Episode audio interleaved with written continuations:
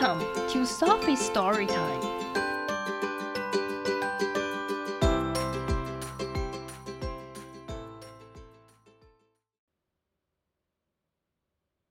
Hi everyone.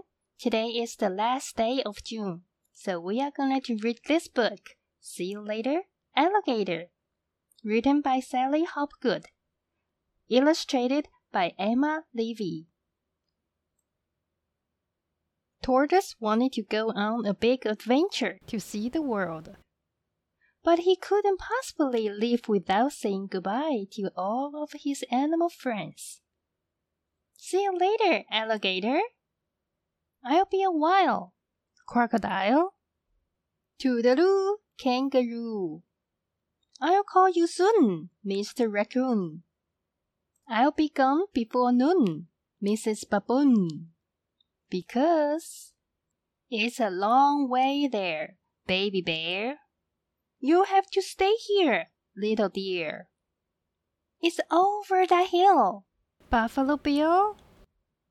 Across the wide sea, Bumblebee. Through marshy bog, Scruffy Dog. And the desert dry, Butterfly. Look after the house, timid mouse and mow the lawn, unicorn. The keys under the mat, pussycat. I've put money in the meter, anteater.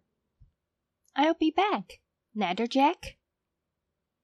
Sooner than you think, slinky mink.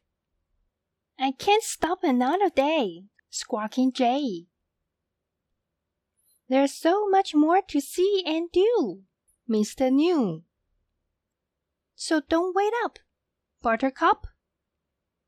Looks like it's time to go, slowly Joe. It was the same every day.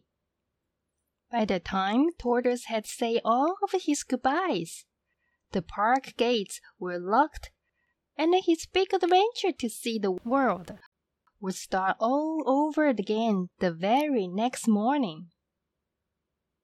Is he still here? Yep. The end.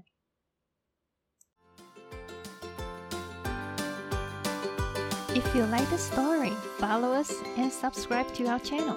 Tell your friends too. Thank you and see you next time.